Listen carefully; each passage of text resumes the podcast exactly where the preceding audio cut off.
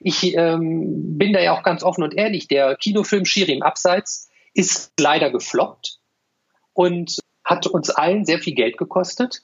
Aber nichtdestotrotz, diese Erfahrung, diese Lebenserfahrung, die ich daraus gezogen habe, ähm, die ist so wertvoll, weil äh, die mich für meine ganzen weiteren Projekte, alles, was danach gekommen ist, unheimlich äh, so beeinflusst hat, dass ich, dass ich daraus gelernt habe. Und ähm, das ist, das ist unbezahlbar im Prinzip. Hast beruflich schon so einiges erreicht und fragst dich zugleich immer wieder mal, was will ich wirklich? Wie will ich leben und arbeiten?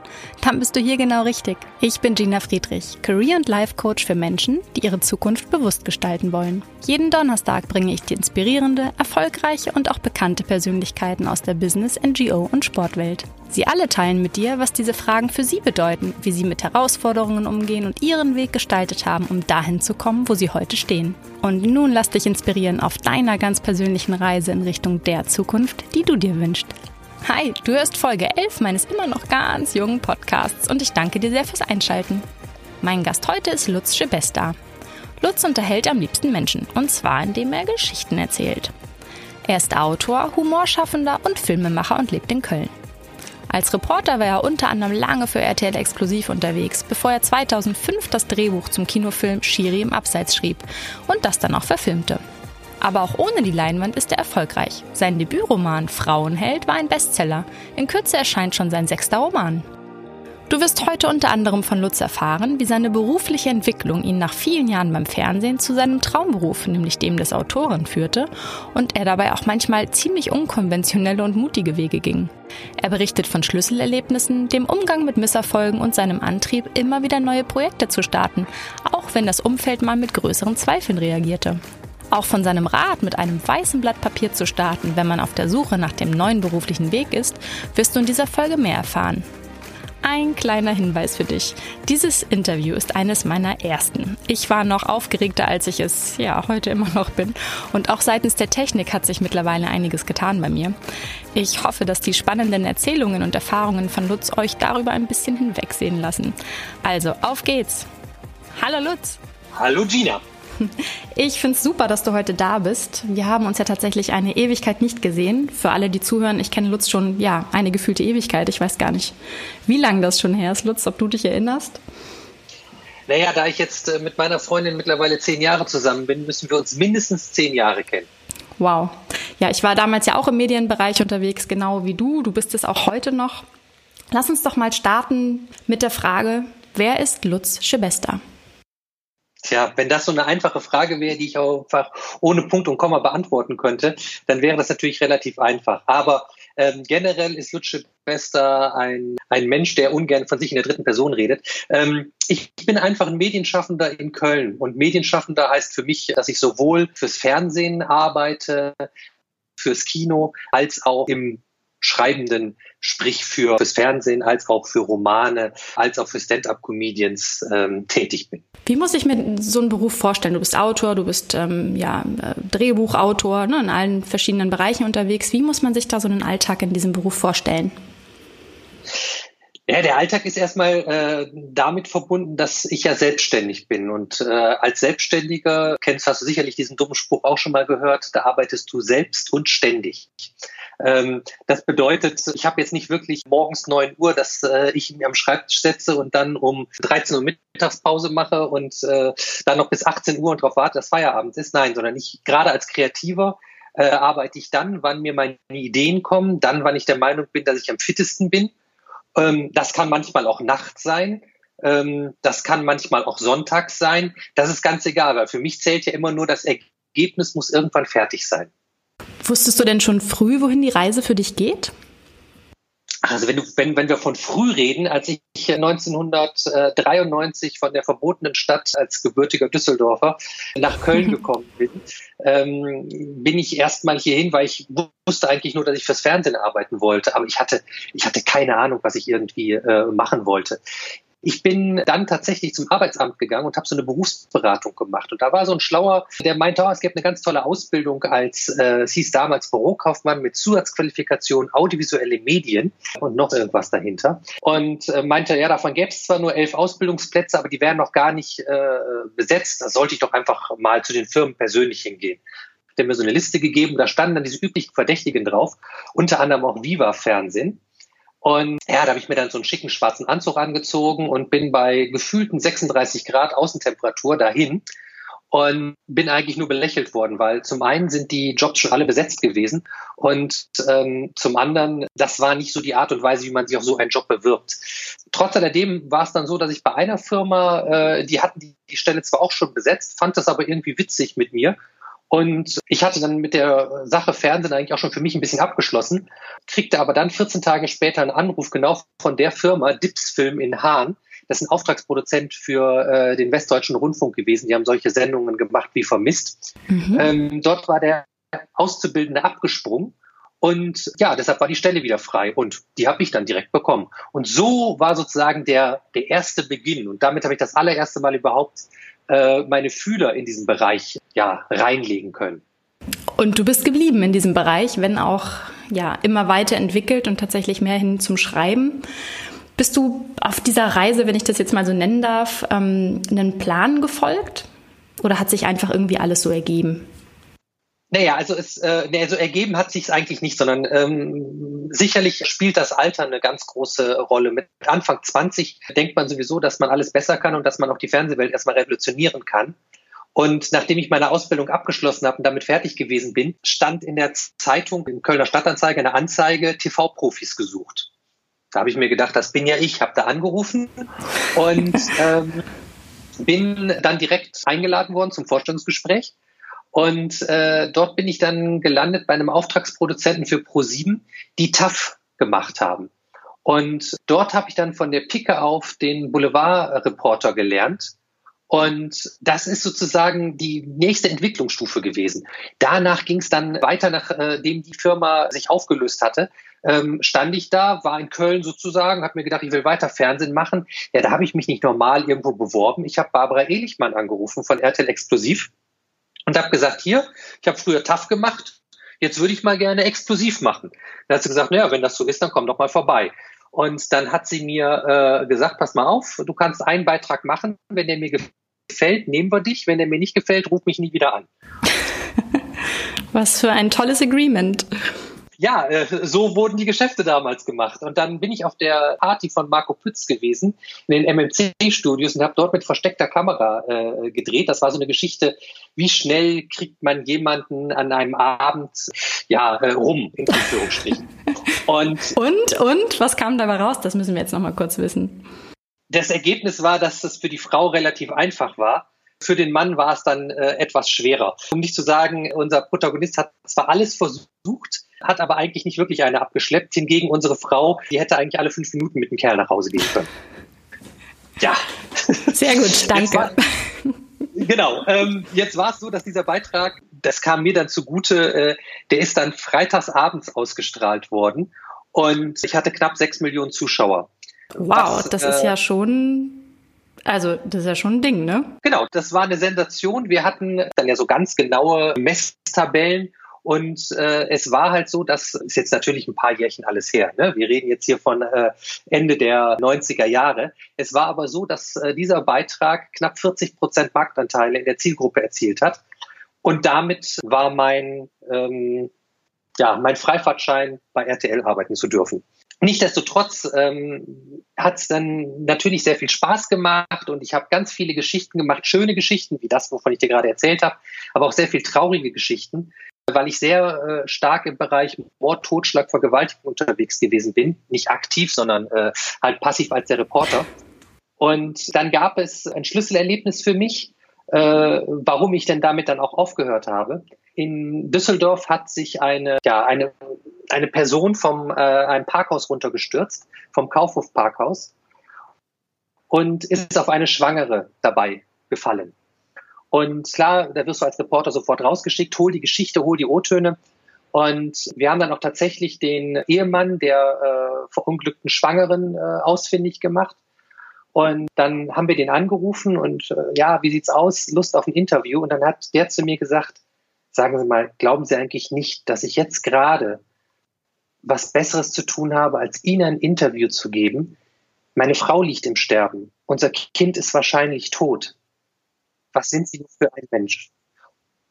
Und das war der, der, der Knackpunkt für mich, dass ich gesagt habe, ich kann das nicht mehr. Weil du hast vorher diese Geschichten immer nur als Geschichten gesehen. Und du warst auch sehr viel mit Menschen unterwegs, die ja, die relativ einfach gestrickt waren. Und für die war es auch kein Problem, mir ein Interview zu geben, wenn gerade ihr Sohn gestern ermordet worden ist. Aber das war auf einem anderen Level. Und ähm, da habe ich gesagt, ich mache das nicht mehr, ich will das nicht mehr. Und dann fing für mich der Switchpoint an und ich habe aufgehört, äh, äh, diesen Boulevardreporter zu machen. Ich bin dann erstmal für Fit for Fun äh, nach Amerika gegangen. Also Fit for Fun, das Magazin, was mhm. es auf, auf Vox gab. Was hast Und, du da? Also auch wieder Fernsehen dann? Auch Fernsehen, ja, aber lange Reportagen. Mhm. Äh, weiß selber, die Amis sind in manchen äh, Situationen relativ irre. Und ich habe zum Beispiel da eine Reportage gemacht über ein U-Boot-Rennen. Ähm, und zwar haben sich da Amerikaner also selbst so Ein-Mann-U-Boote gebaut und sind in alten Teströhren von der Navy äh, Rennen gefahren unter Wasser, wer halt schneller ist mit seinem Ding. Es sind so viele lustige und was schöne Was es alles gibt, Wahnsinn. Ja, was es alles gibt, genau. Wie lange warst du in Amerika, wenn ich kurz fragen darf? Ich war mehrfach in Amerika. Wir hatten zum Beispiel auch eine Geschichte in, in Vorort von Las Vegas. Äh, da konntest du dich zum Geheimagenten ausbilden lassen. Und so insgesamt ging diese ganze Phase mit den amerikanischen Produktionen fast ein Jahr. Ja, wow, dann ist das, bist du da ja auch wirklich vielseitig unterwegs gewesen, ne? Genau. Und dadurch habe ich aber auch äh, festgestellt, wie schön es ist, wenn man äh, schöne Geschichten erzählen kann. Also wenn man nicht Mord, Totschlag, Vergewaltigung erzählt, sondern die, das Leben bringt so viele bunte Nummern mit sich, dass es einfach viel schöner darüber zu berichten. So kam es dann, dass ich immer noch der Mensch gewesen bin, der tagtäglich Bild und Express und sowas gelesen hat, der aber dann irgendwann 2004 oder 2005 war das, als die, die äh, Geschichte um den Schiedsrichter-Wettskandal, äh, um Robert Heutzer durch die Medien ging, ähm, dass ich mir überlegt habe, Mensch, jetzt wäre eigentlich mal für dich der Zeitpunkt, dass du dein Leben ein Stück weit änderst. Du bist die ganze Zeit immer unterwegs gewesen und hast äh, große Geschichten versucht einfach nachzuerzählen mit Bildern fürs Fernsehen. Jetzt macht das doch mal anders. Jetzt schreibt die schöne Geschichte oder auch die nicht schöne Geschichte und versucht sie wirklich filmisch mit Schauspielern umzusetzen. Was hat dir dabei geholfen, Entschuldigung, ich, was hat dir dabei geholfen, ja. dich immer wieder so neu zu erfinden und immer wieder ja mit neuen spannenden Dingen äh, dich auszuprobieren und dich auch immer wieder erfolgreich zu beweisen? Also bei mir ist es der große Antrieb eigentlich, dass ich ähm, auf der einen Seite nie auf der Stelle stehen will. Ich möchte immer weiter nach vorne gucken, was mir das Leben noch bringt. Wir haben alle nur eine begrenzte Lebenszeit und ich kann mir halt nicht vorstellen, äh, irgendwie 40 Jahre lang immer dasselbe zu machen. Und auf der anderen Seite bin ich natürlich schon so ein bisschen äh, neurotisch veranlagt, weil ich möchte gerne Menschen unterhalten. Als ich dir eben erzählt habe, dass so viele Millionen damals den Beitrag bei RTL Exklusiv gesehen haben, das hat mich natürlich total erfreut, weil ich Menschen geschafft habe zu unterhalten mit diesem Beitrag. Ich war ja da immer noch auf meinem Weg, Menschen zu unterhalten. Und dafür, finde ich, äh, ist auch ein Weg, einen Kinofilm zu machen. Ja, klar, aber es ist halt, ne, du hast immer wieder in neuen Formaten, in neuen Ideen gedacht. Und ähm, es gibt ja auch viele Menschen, die sehr lange einfach wirklich immer dasselbe machen, vielleicht mal drüber nachdenken, zu sagen, Mensch, eigentlich müsste ich doch mal was verändern und eigentlich weiß ich doch gar nicht, ob genau das, was ich jetzt tue, das ist, was ich mein Leben lang tun möchte. Aber nicht jedem gelingt es so wie dir, dann auch einfach mal loszugehen und zu sagen, ich traue mich jetzt. Ich meine, da einfach irgendeine Moderatorin anzurufen und zu sagen, hey, ich will da rein, ich beweise mich oder eben zu sagen, ich mache mal eben, also ich produziere bzw. schreibe das Drehbuch für einen Kinofilm. Da gehört ja auch eine Menge Mut und Selbstvertrauen dazu. Natürlich. Also das ist äh, die gnadenlose Selbstüberschätzung, die gehört natürlich immer zum Leben dazu. Aber ich äh, kann dir sagen, mein, mein Umfeld hat es mir natürlich auch immer relativ leicht gemacht, weil da saß ich mit äh, Josef Ballerstaller zusammen. Und der Josef Ballerstaller, der ist verantwortlich bei äh, Sat1 für Bastian Pastewka, für Anke Engelke, mehrfacher Fernsehpreisgewinner. Mehrfacher gut vernetzt wahrscheinlich. Genau, sehr gut vernetzt. Und und ja, so kam es, dass wir über diese Geschichte mit Robert Holzer gesprochen haben und er so, Mensch, da muss jetzt ein Drehbuch gemacht werden. Ja, dann habe ich mich da hingesetzt und habe dieses Drehbuch geschrieben. Und danach ging es halt los, ja, was macht man jetzt mit dem Drehbuch? Das muss man ja irgendwie umsetzen. dann hat man halt Filmstiftungen, ist man angegangen, aber bis da eine Entscheidung kommt, wenn überhaupt eine positive zu erwarten ist, wäre so viel Zeit vergangen, dass wir einfach dann gesagt haben, weißt du was, jetzt lass doch gucken, ob wir es selbst auf die Beine gestellt kriegen. Und dazu gehört natürlich Mut, ganz klar. Und ich ähm, bin da ja auch ganz offen und ehrlich. Der Kinofilm Schiri im Abseits ist leider gefloppt und hat uns allen sehr viel Geld gekostet. Also Flop mache ich daran fest. Wir hatten 61 Kinozuschauer hier im Cinedom in einer Woche bei drei Vorstellungen täglich. Es ist also wirklich äh, kaum jemand drin gewesen. Aber nichtdestotrotz, diese Erfahrung, diese Lebenserfahrung, die ich daraus gezogen habe, ähm, die ist so wertvoll, weil äh, die mich für meine ganzen weiteren Projekte, alles, was danach gekommen ist, unheimlich äh, so beeinflusst hat, dass ich, dass ich daraus gelernt habe. Und ähm, das ist, das ist unbezahlbar im Prinzip. Ja, toll, wenn dir das gelungen ist. Ne? Es gibt bestimmt einige Menschen, die dann sagen würden, oh, ich bereue das, dass ich das gemacht habe oder zurückschauen und am liebsten diese Episode aus ihrem Leben streichen würden. Aber ja, spannend, wenn, wenn man das für sich irgendwie so nutzt, dass es einen für die Zukunft stärker macht oder dabei hilft, eben andere Projekte umzusetzen. Hast du da noch irgendwie, ja, was, was oder wer hat dir dabei vielleicht auch geholfen in der Zeit, darüber hinwegzukommen und daraus eine positive Erfahrung zu machen? Naja, darüber hinwegzukommen, das war relativ schwierig. Meine Bank hat mir geholfen, nein. Ähm, das, äh, also Gott sei Dank war das war erstmal das Eigenkapital, was ich selber verbrannt habe bei dem Film. Das war noch überschaubar. Aber nichtsdestotrotz, wir hatten uns ja alle was anderes vorgestellt. Ähm, also meine Familie hat mir natürlich sehr geholfen, emotional. Und eigentlich muss ich sagen, mir haben so viele Leute auf die Schulter geklopft. Äh, nicht für den Film, aber dass es den Film gab weil sie meinten, viele Leute versuchen, einen Film zu machen und schaffen es nie, den wirklich zu Ende zu bekommen. Und ich sag mal so, ähm, ich habe das eigentlich eher mit mir selbst ausgemacht, ähm, weil ich wusste oder klar, ich habe auch mit dem Josef Ballerstaller darüber dann weiter philosophiert, ähm, aber mir war relativ schnell klar, woran es gelegen ist, weil wir hätten einfach mehr Geld gebraucht und vielleicht auch den einen oder anderen besseren Schauspieler ich mein, weißt du, du nimmst dann Profis, ja, die eine immense Gage kosten. Also nicht alle Positionen in dem Film waren mit Profis besetzt, aber es gab halt äh, einen Schauspieler, ähm, der war richtig, richtig teuer. Äh, also für unsere Verhältnisse, der hat eine Tagesgage von dreieinhalbtausend Euro gehabt. Und, und äh, der ist zum Beispiel an einem Drehtag nicht erschienen, weil er die Hotelbar leer gesoffen hat. So, das sind Situationen, mit denen ich damals, das war für mich, ja, wo, ne, Heute, wenn mir das heute passieren würde, ich würde ganz anders reagieren. Ich äh, würde sogar jemanden abstellen, der darauf aufpasst, dass das nicht passiert. Ähm, und das musst du erst alles lernen. Das sind Sachen, die du selbst klar denkender Mensch sofort selber für dich verinnerlichst und dann auch umsetzen kannst. Jetzt ist das ja alles schon eine ganze Weile her und du sagst, du hast viel daraus gelernt. Gucken wir jetzt mal auf die letzten fünf Jahre.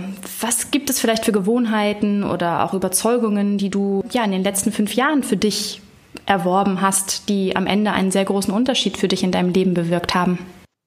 Ich muss leider ein paar Jahre noch mehr dazu nehmen, weil es kommt, die Konsequenz oder das Ergebnis von so einem Kinofilm ist auch, dass ich festgestellt habe, dass äh, ich nicht der Mensch dafür bin, Chef von äh, 60 oder 70 äh, Menschen zu sein, sondern dass das äh, Arbeiten alleine im stillen Kämmerlein viel schöner ist weil ich habe ja danach äh, angefangen, meinen Fokus auf das Romanschreiben oder auf das Stand-up-Programm äh, schreiben gelegt.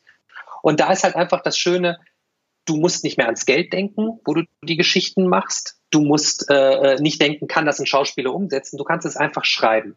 In deinen vier Wänden, auf der Terrasse, im Schwimmbad, wo auch immer, äh, schreibst du Geschichten. Und du hast eigentlich nur noch mit sehr wenigen Menschen zu tun. Du hast mit dem Lektorat von dem Verlag zu tun. Ja, Du hast vielleicht noch mit äh, zusätzlichen freien Lektoren zu tun. Und das war's. Und ich habe einfach festgestellt, wie schön das ist, wenn einem nicht so viele Menschen reinreden und wenn man sich mehr auf sein Bauchgefühl verlassen kann. Und das hat mir in den letzten, dann sage ich jetzt in den letzten fünf Jahren, so weit äh, geholfen, dass doch ein paar äh, aus meiner Sicht coole Bücher entstanden sind. So cool zum Beispiel, dass aus dem Buch Comedy Killer der Oliver Pocher sich bereit erklärt hatte, mit mir zusammen das Drehbuch äh, dazu zu ver verfassen. dieses, ich glaube, dass dieser schwarze Humor, der zum Beispiel bei Comedy Killer äh, drin ist, das wäre nicht entstanden, wenn ich das mit 20 Leuten hätte durchdiskutieren müssen. Sondern so ist das gut gewesen und auch so eine Zweierarbeit dann mit dem Olli zusammen, das hat richtig Spaß gemacht. Und das sind so, ist schon so ein Change in, in, in meinem Leben, dass ich jetzt einfach noch mehr weiß, was ich will und was ich in der Zukunft machen werde. Und dafür hast du all diese Erfahrungen gebraucht, wie du gerade mit uns geteilt hast. Ja, spannend. Genau, ist ein relativ langer Weg. Ne? Wenn du es jetzt so überlegst, ich habe dir jetzt angefangen von 1993, 94 bis zum Jahr 2019. Das ist natürlich schon relativ lang. Jetzt muss man aber dazu sagen, ich habe ja nicht groß studiert, sondern unsere Ausbildung ging drei Jahre. Und äh, manche Sachen brauchen einfach im Leben kann nur wirklich jedem immer empfehlen, lebe wirklich deinen Traum und versuche diesen Traum zu erreichen und gib nicht auf. Wenn ich überlege, wie viele Leute damals bei Frauenheld, als ich das an die Verlage geschickt habe, gesagt haben, das ist kein Buch, das ist schlecht, das braucht keiner, was willst du denn damit, tut mir leid, ja. Und heute werde ich von Verlagen angerufen, die mich fragen, sagen Sie mal, was ist mit den Rechten von Frauenheld? Äh, äh, haben Sie die eigentlich mittlerweile wieder? Weil äh, Frauenheld ist zum Bestseller geworden und äh, das auch, weil der äh, Bastel Lübbe Verlag das Vertrauen in mich und meine Person gesetzt hat, gesagt hat, wir glauben, das wird ein Hit. Es braucht, ne, du hast das jetzt schön beschrieben, es braucht zum einen das Selbstvertrauen, das auch auf, auf den eigenen Bauch hören und das Umfeld, was an einen glaubt und einem Vertrauen schenkt und dann natürlich auch den eigenen Mut, den du mehrfach bewiesen hast. Jetzt hast du gerade so schön davon gesprochen, seinen eigenen Traum zu leben. Wenn jetzt ein Mensch, der dir nahe steht, dich fragen würde, Lutz, ich habe irgendwie, weiß ich, da ist mehr, aber ich weiß nicht was. Was würdest du jemandem empfehlen, der nach seiner Passion oder nach seinem beruflichen, vielleicht auch Lebenstraum sucht? Tja, dafür müsste man wirklich dann aber ganz genau wissen, was seine Favoriten so sind. Du musst selber äh, ja immer äh, eigentlich ein weißes Blatt Papier nehmen und da draufschreiben, das mache ich gerne und das mache ich nicht gerne. Dann, dann, kann man das herauskitzeln, was man wirklich gerne macht. Ist man wirklich jemand, der eine Work-Life-Balance gerne hat, der äh, fünf Tage die Woche arbeitet, geregelten Urlaub, geregeltes Geld, weil das muss man natürlich auch bei aller Beschönigung sagen. Du musst, um deinen Traum zu leben, musst du auch bereit sein, äh, in Anführungsstrichen Scheiße zu fressen. Wenn du deinen Traum leben willst und äh, du hast die Wahl, noch drei Exemplare mehr beispielsweise von deinem Buch zu drucken und es an Verlage zu schicken oder abends nett essen zu gehen, weil du nur begrenztes Geld hast, dann musst du dich dafür entscheiden, für deinen, für deinen Traum zu leben. Und das muss auch eine Bereitschaft sein in einem Menschen. Und deshalb, wenn du das auf ein weißes Blatt Papier geschrieben hast, ich glaube, dann kannst du relativ einfach jemandem den Tipp geben, was seine Berufung ist. Mhm. Aber du meinst auch, dass es der Mensch für sich erstmal reflektieren muss, um herauszufinden, was da denn in einem ja so brodelt oder vielleicht einfach ans Licht will und bisher nicht kam, weil man in irgendwelchen Strukturen vielleicht festhing oder auch Bildern gerecht werden will, die andere von einem haben. Ich kenne das auch. Ich habe irgendwann in meinem Leben mal gedacht, dass Astronomie doch was ganz Spannendes ist oder Philosophie äh, als Studium, wo die erste Frage dann war, ähm, von meinem Vater tatsächlich, damit kannst du kein Geld verdienen. So. Und natürlich bleibt das auch hängen als junger Mensch. Und ja, da hast du ja uns jetzt schön gesagt, dass es viel wichtiger ist, da nochmal in sich selbst hineinzuhorchen und mit einem weißen Blatt Papier zu starten, was ich übrigens eine sehr gute Idee finde. Weißt du, Gina, es ist doch, äh, weißt du, das Geld, das liebe, liebe Geld. Also mal abgesehen davon, dass du das, äh, ja, äh, klar, man braucht Geld, um sich Dinge zu leisten und es ist immer leicht, über Geld zu reden. Wenn man es aber tagtäglich braucht, um sich ein Sandwich zu kaufen, äh, ist es manchmal viel, viel, viel schwerer. Aber genau das, was du gerade gesagt hast, was dein Vater gesagt hat, genau ist die gleiche Erwartungshaltung an meine kleine Schwester gewesen. Ja, was willst du denn als Floristin verdienen? heute mit dem jetzigen Wissen, es gibt so viele Floristen, die so viel Geld verdienen, weil einfach die Handwerkskunst total beliebt ist. Aber ich finde halt gerade bei den, bei den Menschen, die, äh, äh, die sich, die sie einen Traum haben, die müssen dann auch noch einen Schritt weitergehen und diesen Traum wenigstens mal kurz ausprobieren, ob das wirklich was für sie ist. Wie viele Leute gibt es, die gerne fürs Fernsehen arbeiten wollen oder in den Medien? Aber wenn sie dann von den Arbeitszeiten mitkriegen, dann wird ihnen schon wieder schlecht. Ne? Äh, und deshalb Praktikum machen ist was total Wichtiges und was wirklich total Gutes. Und da vielleicht auch aufs Geld verzichten. Man muss ja kein Drei-Monats-Praktikum machen, aber wenn du irgendwo eine Woche reinstuppern kannst, ob es im Zoo ist, beim Floristen oder bei der Fernsehanstalt, dann weißt du relativ schnell, ob dir das liegt oder ob dir das nicht liegt. Da gebe ich dir recht. Ich glaube, das ist unheimlich wichtig, sich auch dann selbst auszuprobieren und zu schauen, ist das nur eine Idee, ist das nur etwas in meinem Kopf oder fühlt es sich tatsächlich auch genauso an. In jedem Falle sollte man dem auf die Spur gehen, wenn man eben merkt, da wo ich heute stehe, bin ich irgendwie nicht zufrieden oder das war mal richtig und das ist es jetzt nicht mehr. Ne? Das geht ja auch vielen so. Wie ist das denn bei dir jetzt? Also würdest du mit deinem Leben als Buchautor und Drehbuchautor sagen, du bist angekommen auf deiner Reise hin in Richtung deinem Wunschberuf?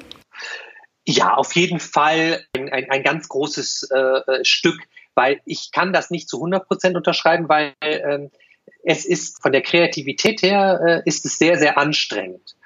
Und das mache ich jetzt momentan noch gerne. Ich fühle mich auch noch äh, in einem Alter, wo ich äh, viele schöne Geschichten irgendwie habe, weiß aber zum Beispiel nicht, wie das in zehn Jahren ist. Aber äh, momentan würde ich sagen, ist es das, was ich immer machen wollte, weil ich schaffe es, Menschen zu unterhalten. Zwar jetzt nicht mehr so viel wie beim Fernsehen, trotz alledem würde ich da jetzt erstmal nichts, äh, nichts ändern wollen. Was ich mir noch gut vorstellen könnte, äh, wäre, wenn, wenn ich irgendwie fände das total schön, irgendwie so ein kleines Weinlokal oder sowas zu haben, wo so ein bisschen Tapas servieren würde, wo ich abends sozusagen selber sitzen könnte. Ähm, aber ich glaube, den Traum haben viele und das Leben als wirklicher Gastronom ist dann doch viel härter, als man sich das so vorstellt.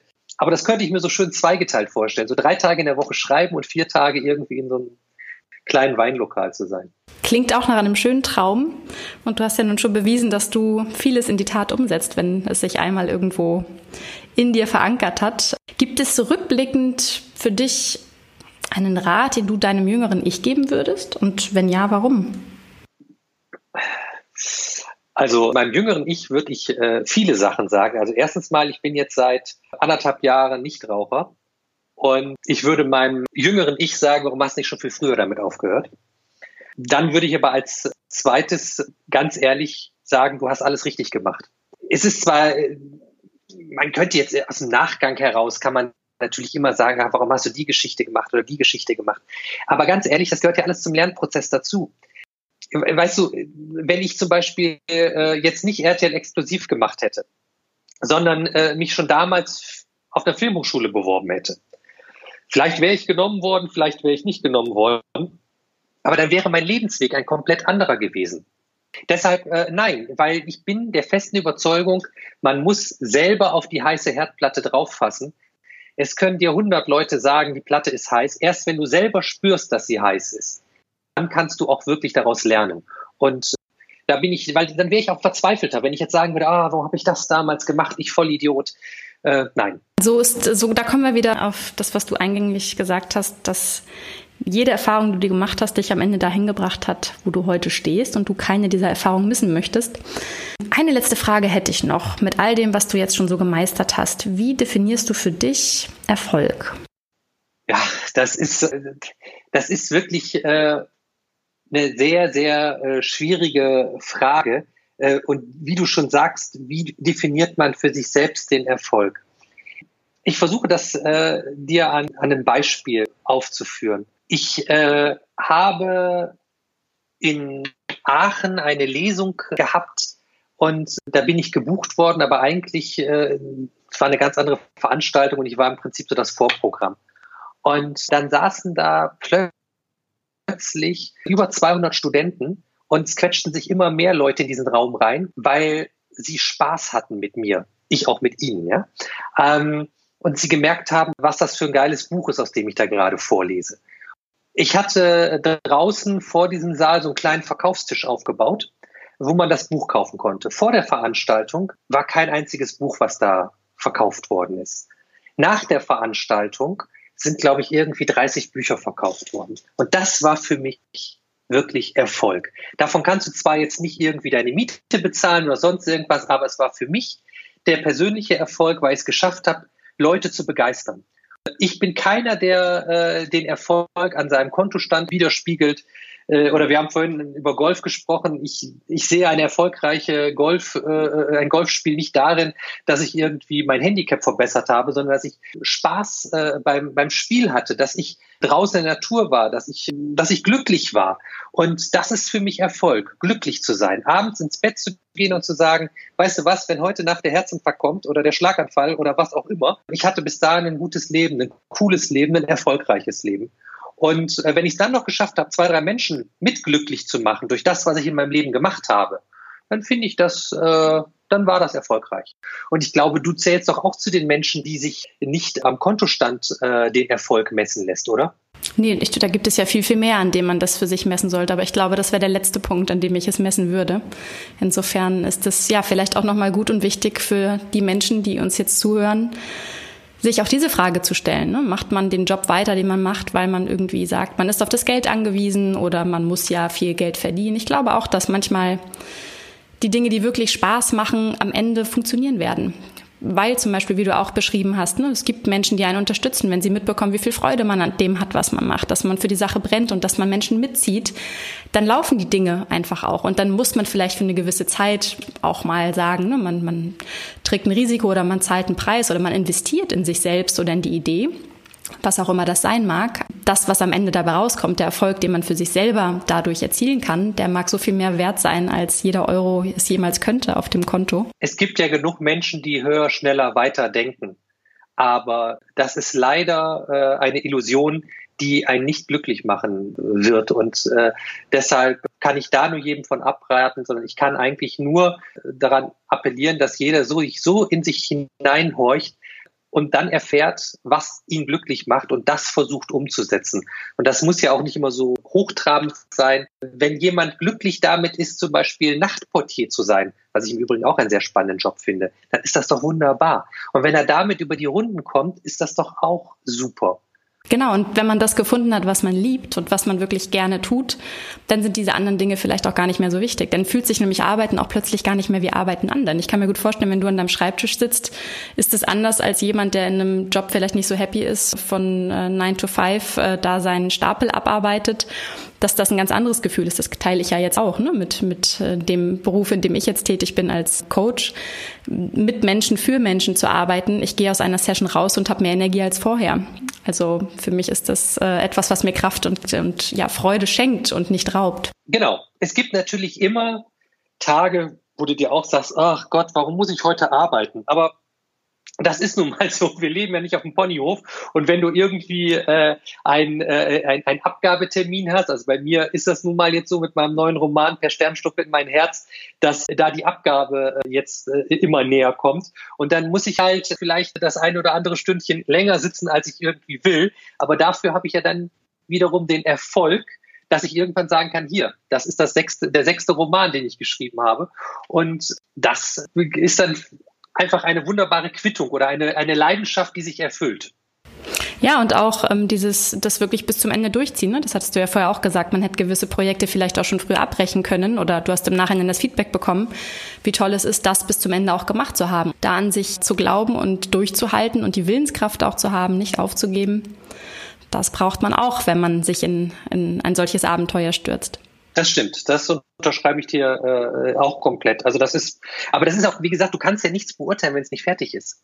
Du kannst, wenn du, wenn du drei Studien angefangen hast und du hast nicht eins davon fertig gemacht, weißt du nicht, ob du in irgendeinem wirklich gut gewesen wärst. Also dann auch einfach mal was durchziehen und gucken. Weil durchziehen, das ist, äh, man hat ja eh schon angefangen und so viel Zeit investiert. Dann zieht man es durch und kann hinterher wenigstens sagen, okay, ich bin jetzt studierter Jurist, als Beispiel, aber ich bin überhaupt nicht fähig, als Anwalt zu arbeiten, aber wer weiß wofür es im Laufe des Lebens nochmal gut ist. Da jetzt aber wieder in Bezug auch darauf, was du gesagt hattest vorher, dass man dafür trotzdem natürlich erstmal in sich hineinhorchen muss, eben mit diesem ganz weißen Blatt Papier einfach mal anfängt, ähm, für sich ja, sich die Gedanken zu machen. Ich glaube, dass einfach wichtig ist, mit sich selbst da mal in den Dialog zu gehen, zu reflektieren und sich vielleicht auch mal ein paar Fragen zu stellen, die man sich sonst nicht so oft stellt. Ja, vor allem, das ist wirklich mit dem weißen Blatt Papier. Du musst da wirklich, also wenn du damit anfängst, zum Beispiel, stehe ich gerne morgens früh auf. So. Wenn du dann, wenn du da zum Beispiel feststellst, nein, ja, dann, dann fallen ganz viele Jobs raus, zum Beispiel Moderator beim Frühstücksfernsehen zu werden. Wenn du alleine schon mal, wenn du das in einzelne Spalten unterteilst, wann arbeite ich gerne, wie lange arbeite ich gerne, was ist mir Geld wichtig, wofür ist mir Geld wichtig, wie möchte ich wohnen, wenn du das alles dir in, äh, äh, wirklich auf das Blatt Papier schreibst, dann hast du definitive Tendenzen, dass du dann, wenn du unten deine drei Wünsche hast, ich sage jetzt mal Metzger, TV-Moderator oder Schauspieler, ja, dann kannst du wegkreuzen. Weil wie will zum Beispiel einer Schauspieler werden, der auf seinem weißen Blatt Papier stehen hat, ich werde immer total schnell rot, äh, wenn ich vor Leuten spreche. Und ich habe auch keine Lust, da irgendwie ein Coaching zu nehmen, dass das nicht mehr so ist. Und deshalb, auf diesem Blatt Papier steht dein ganzes Leben und daraus kannst du wirklich Ableitungen schaffen.